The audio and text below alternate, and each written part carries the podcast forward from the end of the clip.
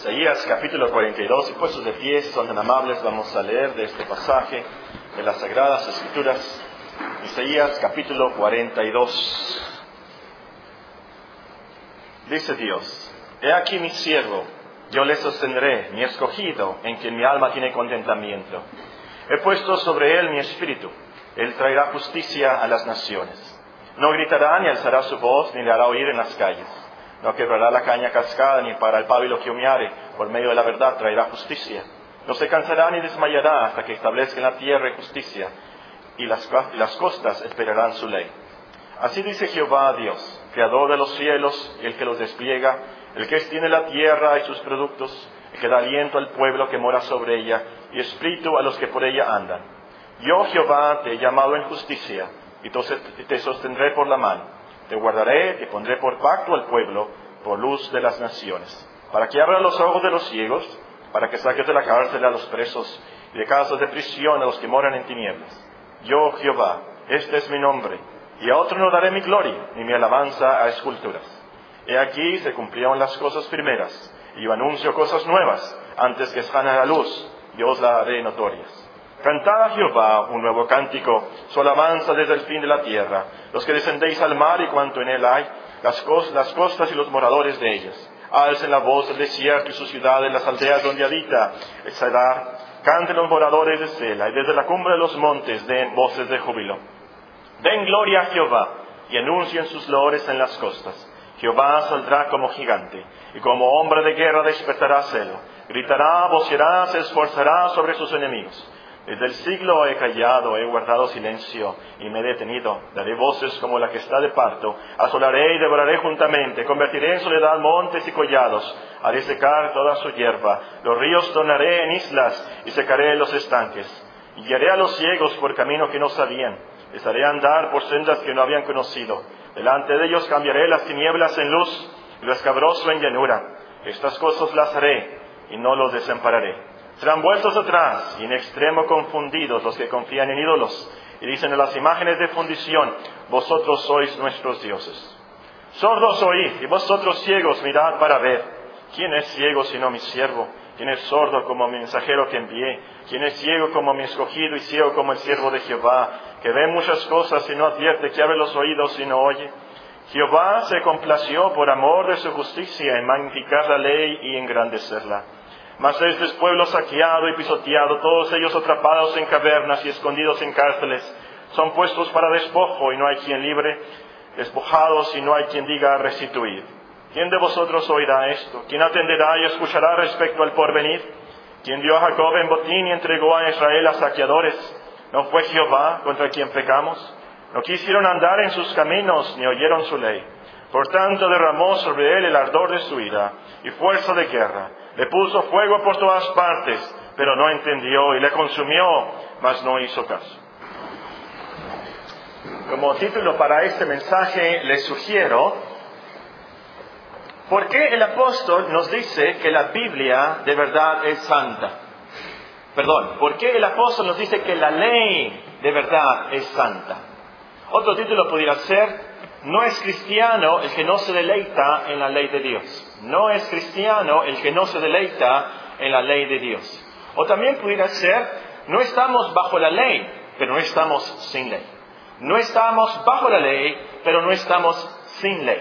O también de Isaías 42, 21, pudiéramos tener como título el versículo que dice, Isaías 42, 21, Jehová se complació por amor de su justicia en magnificar la ley y engrandecerla. Jehová se complació por amor de su justicia en magnificar la ley y engrandecerla. En nuestros estudios del libro de Romanos ya llegamos al capítulo 7, si tienen sus Biblias.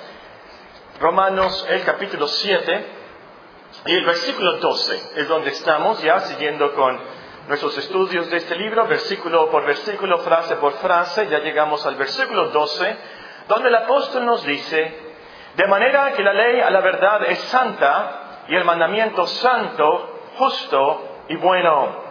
De manera que la ley a la verdad es santa y el mandamiento santo, justo y bueno. El apóstol Pablo comentó esta sección de Romanos preguntando en el versículo 7, ¿qué diremos pues? ¿La ley es pecado? ¿Qué diremos pues? ¿La ley es pecado? Y la pregunta es muy lógica, puesto que el apóstol nos ha dicho varias cosas, algo negativas sobre la ley. Él escribió en los capítulos anteriores, ya que por las obras de la ley ningún ser humano será justificado delante de Dios.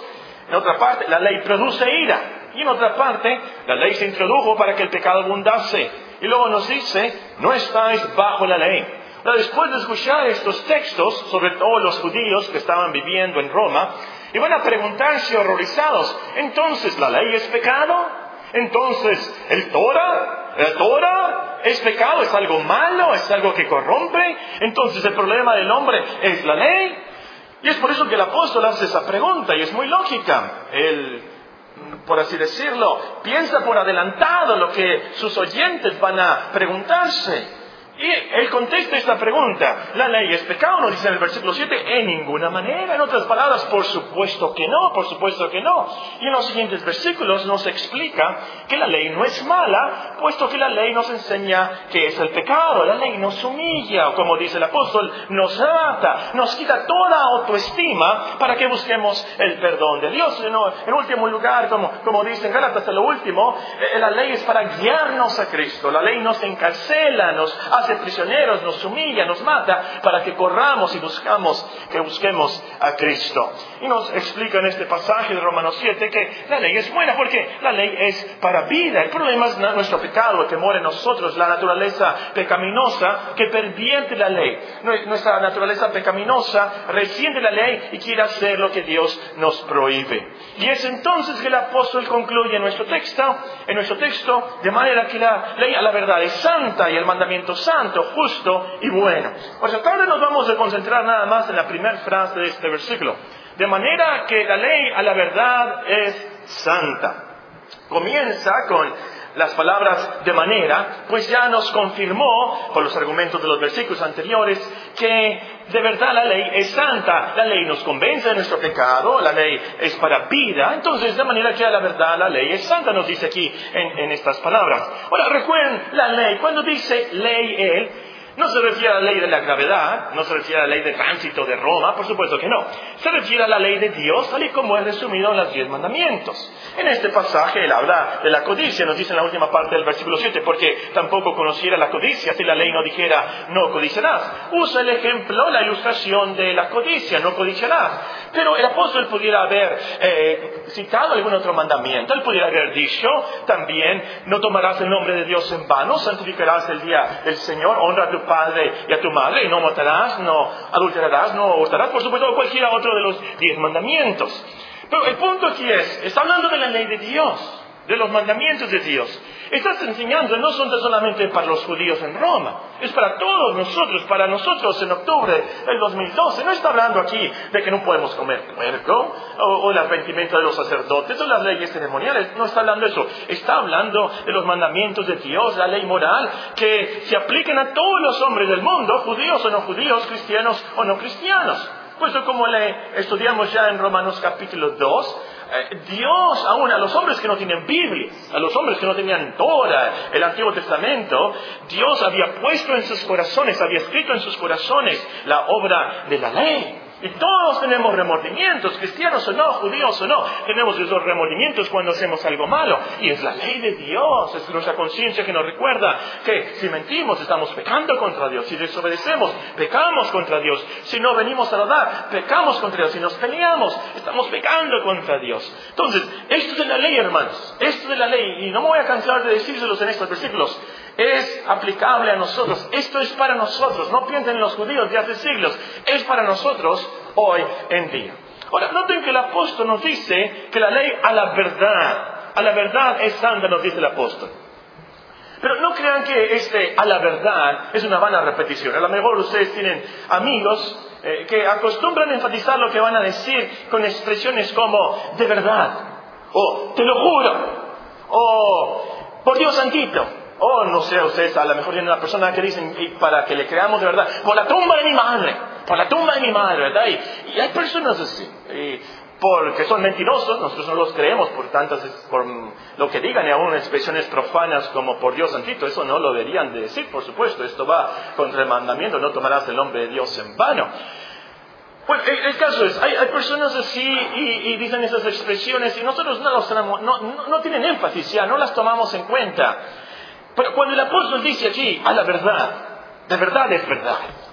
No es una expresión aquí extra. De los 433 versículos en el libro de Romanos, esta expresión nada más se encuentra cuatro veces. No es algo que el apóstol dice a cada rato. Es, una expresión. Y, y por supuesto, aquí realmente no es el apóstol quien dice esto. Al último es Dios.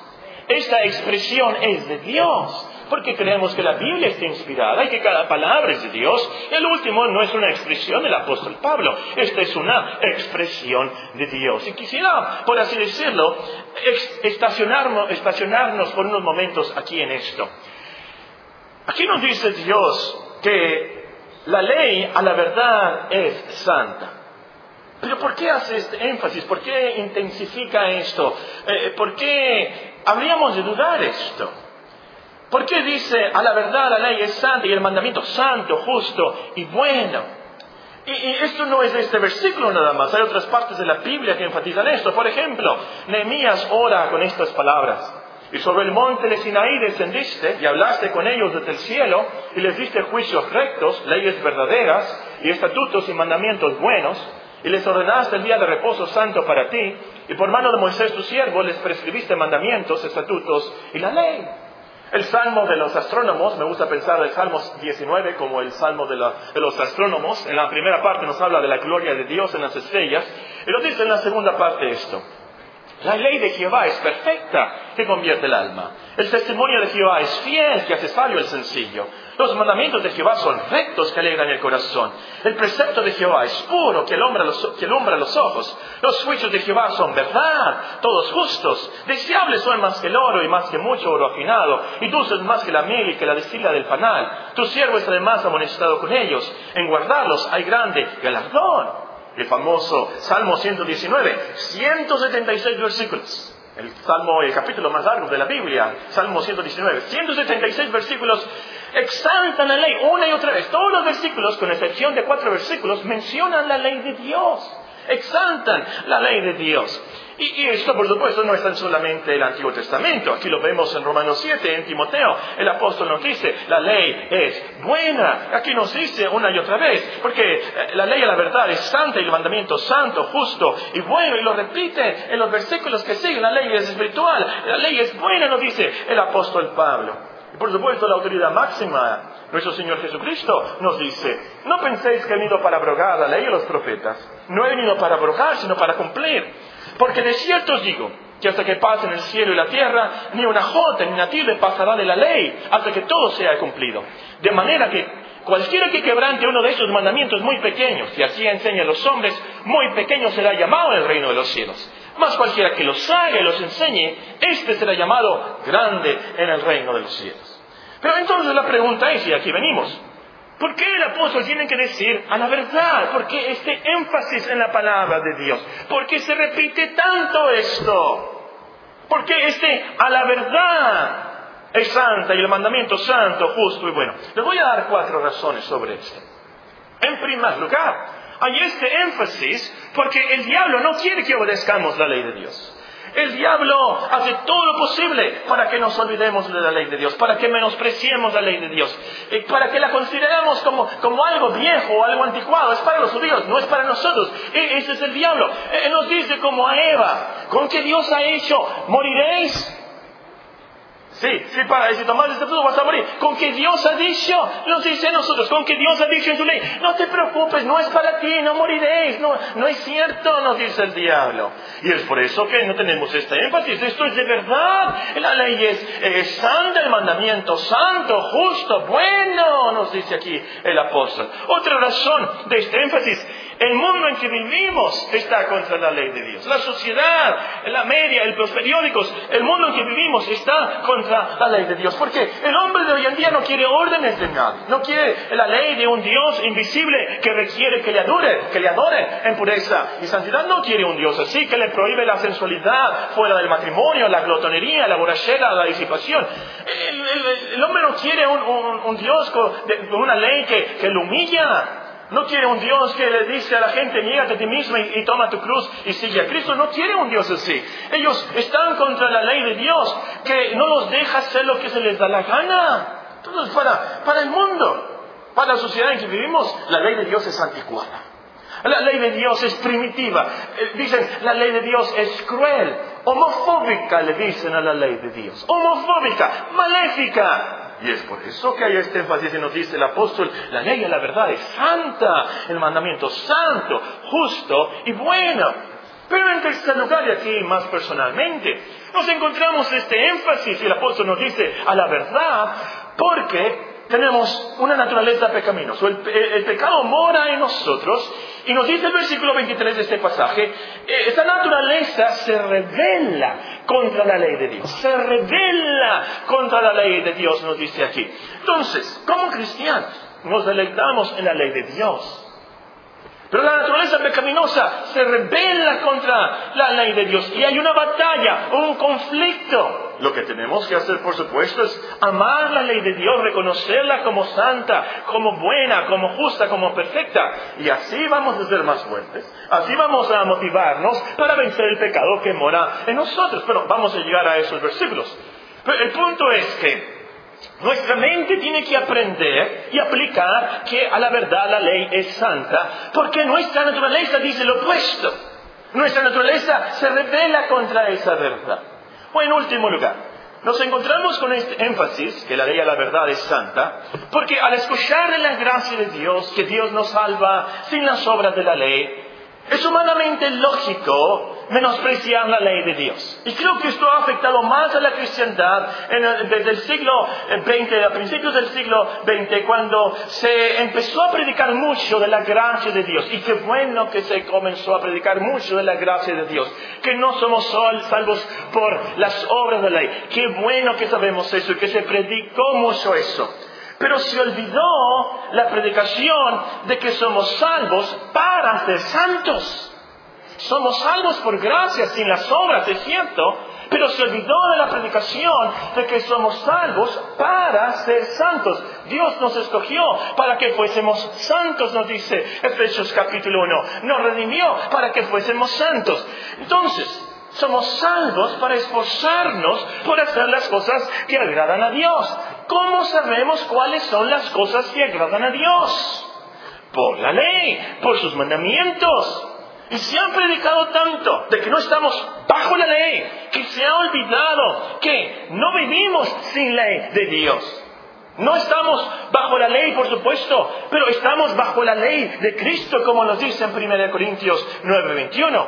Y es por eso que hay tanto libertinaje en la cristiandad, y esto es trágico, es tan triste. Hermanos, borrachos, es que estoy bajo la gracia, no estoy bajo la ley. Y yo puedo hacer lo que yo quiera. Porque estoy bajo la gracia y no estoy bajo la ley. Pero, pero eso es increíble. Quítenle la billetera. ¿Por qué me quitan la billetera? Pues no estoy bajo la ley, yo, yo puedo robar. Ah, ¿verdad que le va a afectar eso? No le va a gustar eso. Oye, te voy a matar a ti. Oye, ¿cómo que me vas a matar a mí? Pues si no estoy eh, bajo la ley, yo te puedo matar. No tengo que obedecer el mandamiento, no matarás. Ah, no les gusta eso. Hay que tener mucho cuidado en esto, hermanos. Como cristianos bíblicos, como cristianos que nosotros creemos en la santidad de Dios y que nos gozamos en la gracia de Dios, que a lo último nosotros tenemos que obedecer la ley de Dios. No para ser salvos, sino porque queremos agradecer y amar a nuestro Dios. Yo estoy seguro que si pudiéramos de alguna manera traer al apóstol Juan a predicar en las iglesias de hoy, él iba a predicar una y otra vez. El que dice, yo le conozco y no guarda sus mandamientos, el tal es mentiroso y la verdad no está en él.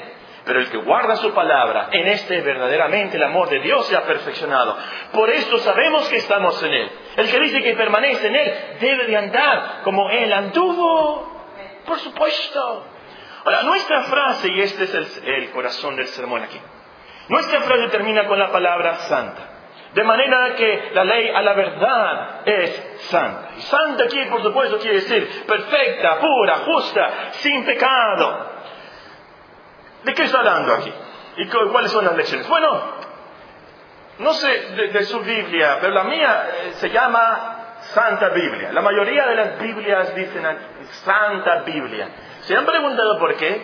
¿Por qué dice Santa Biblia?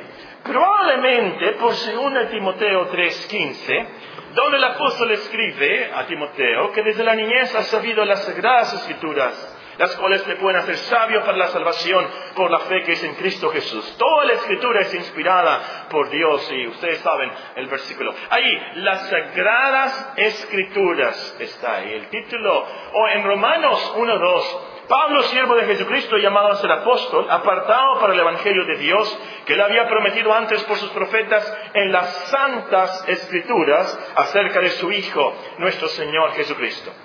Y la Biblia es santa, es sagrada, porque es de Dios, es inspirada de Dios. Desde la niñez ha sabido las sagradas escrituras, las cuales se pueden hacer sabios para la salvación por la fe que es en Cristo Jesús. Toda la escritura es inspirada por Dios, por eso es sagrada, por eso es santa, porque es inspirada de Dios. Dios la escribió, es algo de Dios.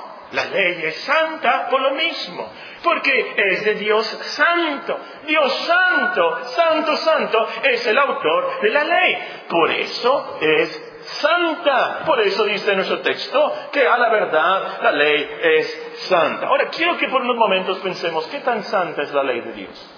¿Qué tan santa es la ley de Dios?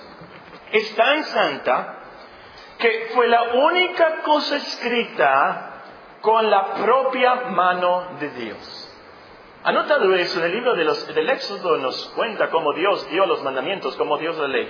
Y nos dice que la mano de Dios escribió la ley. Es tan santa que fue guardada en el arca del pacto, bajo el propiciatorio en el lugar santísimo. Un lugar que nadie podía entrar más que una vez al año, el sumo sacerdote, y no sin sacrificios especiales.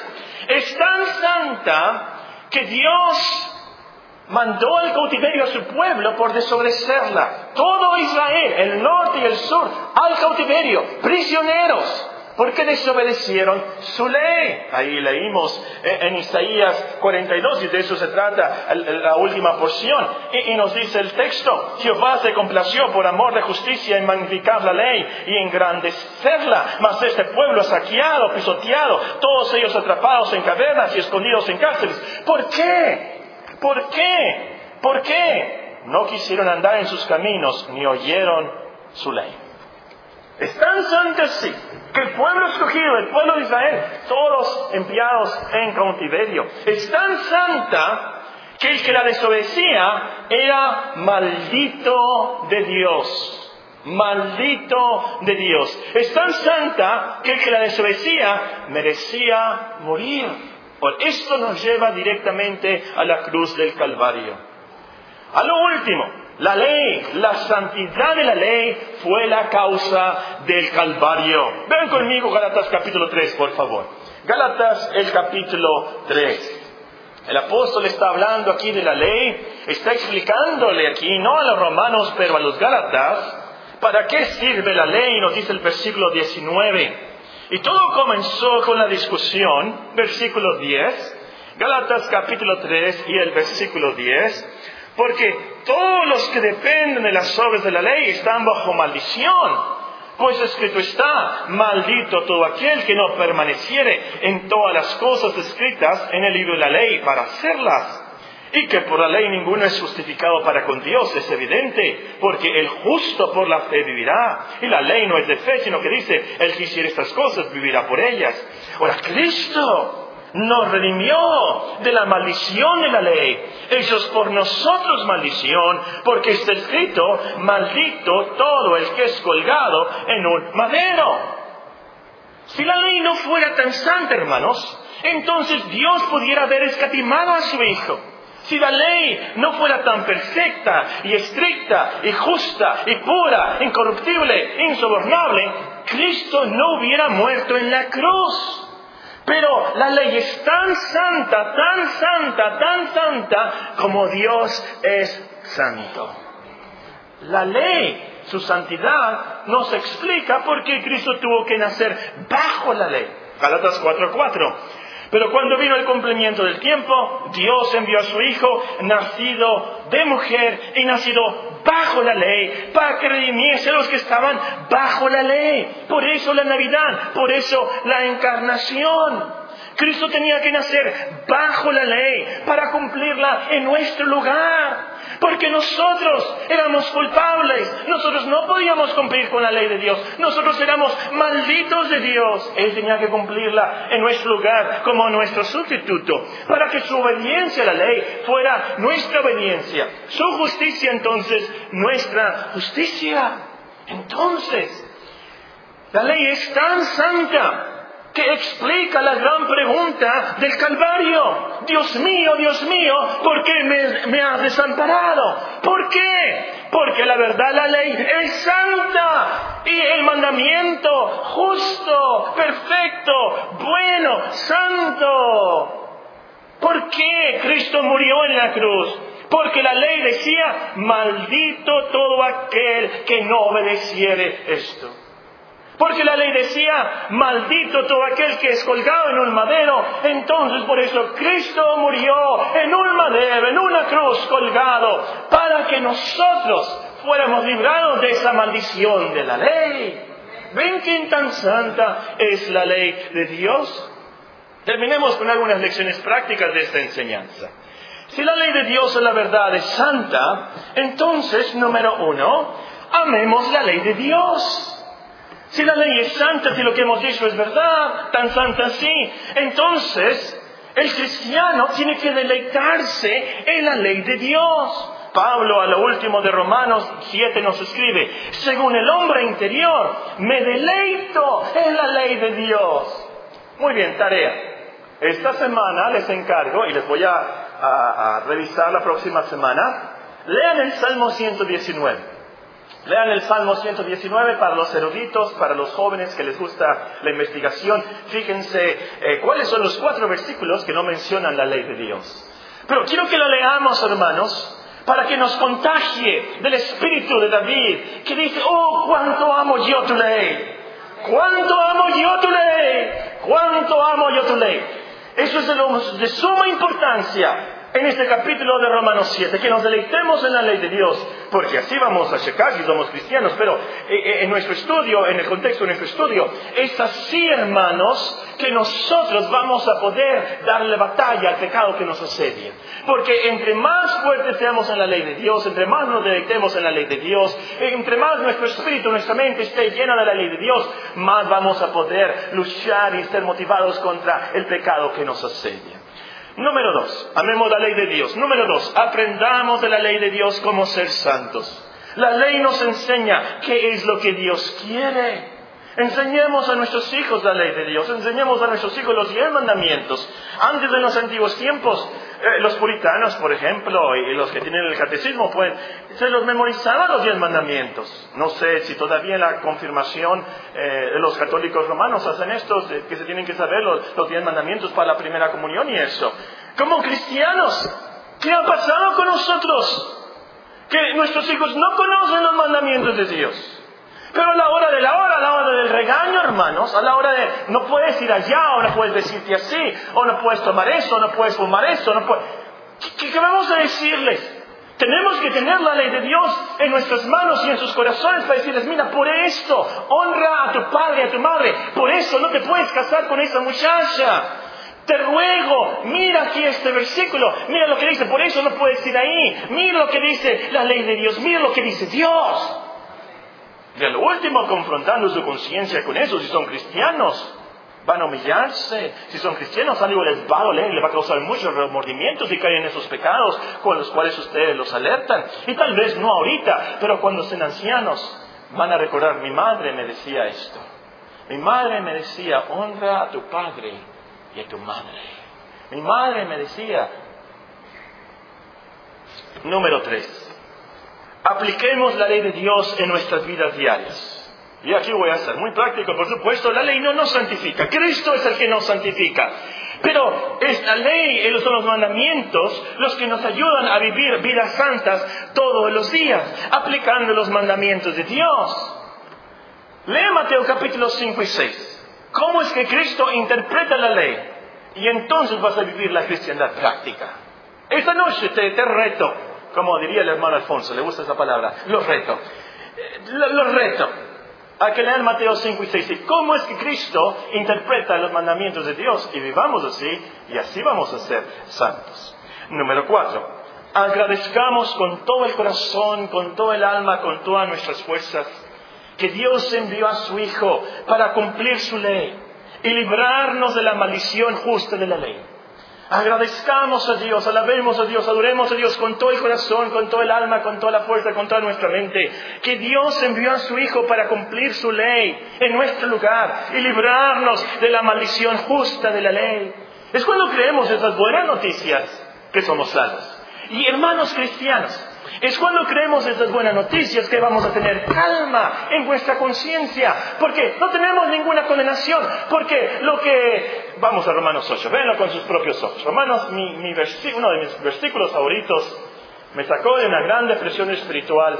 Romanos capítulo 8 nos dice el versículo 3. Porque lo que era imposible para la ley, por cuanto era débil por la carne, Dios enviando a su Hijo en semejanza de carne del pecado y a causa del pecado, condenó al pecado en la carne, para que la justicia de ley se cumpliese en nosotros. Van a leer Mateo 5 y 6 y van a decir, yo no puedo hacer esto. Cristo me condena a mí porque yo veo a esa muchacha o yo veo a ese muchacho así. Y porque yo odio y, tengo ese, eh, ese rencor, esa envidia. Y porque yo tengo ese enojo contra mi hermano. Y porque y nos va a condenar la ley. Pero e- es en Cristo y conociendo y sabiendo del Evangelio y reconociendo que a lo último la ley no nos puede condenar porque ya condenó a Cristo. Ya no vamos a recibir la maldición de la ley. Dios nos va a recibir porque Cristo fue colgado en un madero, cumplió la ley, cumplió el castigo de la ley por nosotros. Y es el impacto de esas verdades que nos va a motivar en la lucha contra el pecado que nos asedia. Es lo que Pablo está tratando de enseñarnos aquí. Es en Cristo que tenemos la santificación, hermanos. Es por el poder, el amor, la fe en Cristo que podemos nosotros vencer este pecado. Cuando reconocemos que no tenemos ninguna condenación porque estamos en Cristo. Tenemos vida, tenemos paz. Ah, la ley no me puede hacer nada. Ya no me puede condenar. Dios no me va a castigar por esto. Vamos a tener aire para respirar como cristianos esperanza. Yo puedo entonces y yo voy a hacerlo por amor, por agradecimiento y voy a batallar contra el pecado. Termino leyéndoles esta palabra, el catecismo se la regalé creo en una Navidad. ¿Cómo eres justo ante Dios? Por la fe en Jesucristo. Y aunque mi conciencia me acuse de haber pecado gravemente contra todos los mandamientos de Dios, y aunque esté siempre inclinado a todo mal, sin que yo lo merezca, Dios por su gracia me acredita la justicia y santidad de Cristo como si yo no hubiera cometido pecado. Antes bien, como si yo mismo hubiera sido tan obediente como Jesucristo. Ese es el Evangelio. De eso se trata lo último cuando nos dice el apóstol que la ley a la verdad es santa y el mandamiento santo, justo y bueno. ¿Cómo eres justo ante Dios? Por la fe en Jesucristo. Y aunque mi conciencia me acuse de haber pecado gravemente contra todos los mandamientos de Dios, y aunque esté siempre inclinado a todo mal, sin que yo lo merezca, Dios por su gracia me acredita la justicia y santidad de Cristo como si yo no hubiera cometido pecado. Antes bien, como si yo mismo hubiera sido tan obediente como Jesucristo. Oremos al Señor.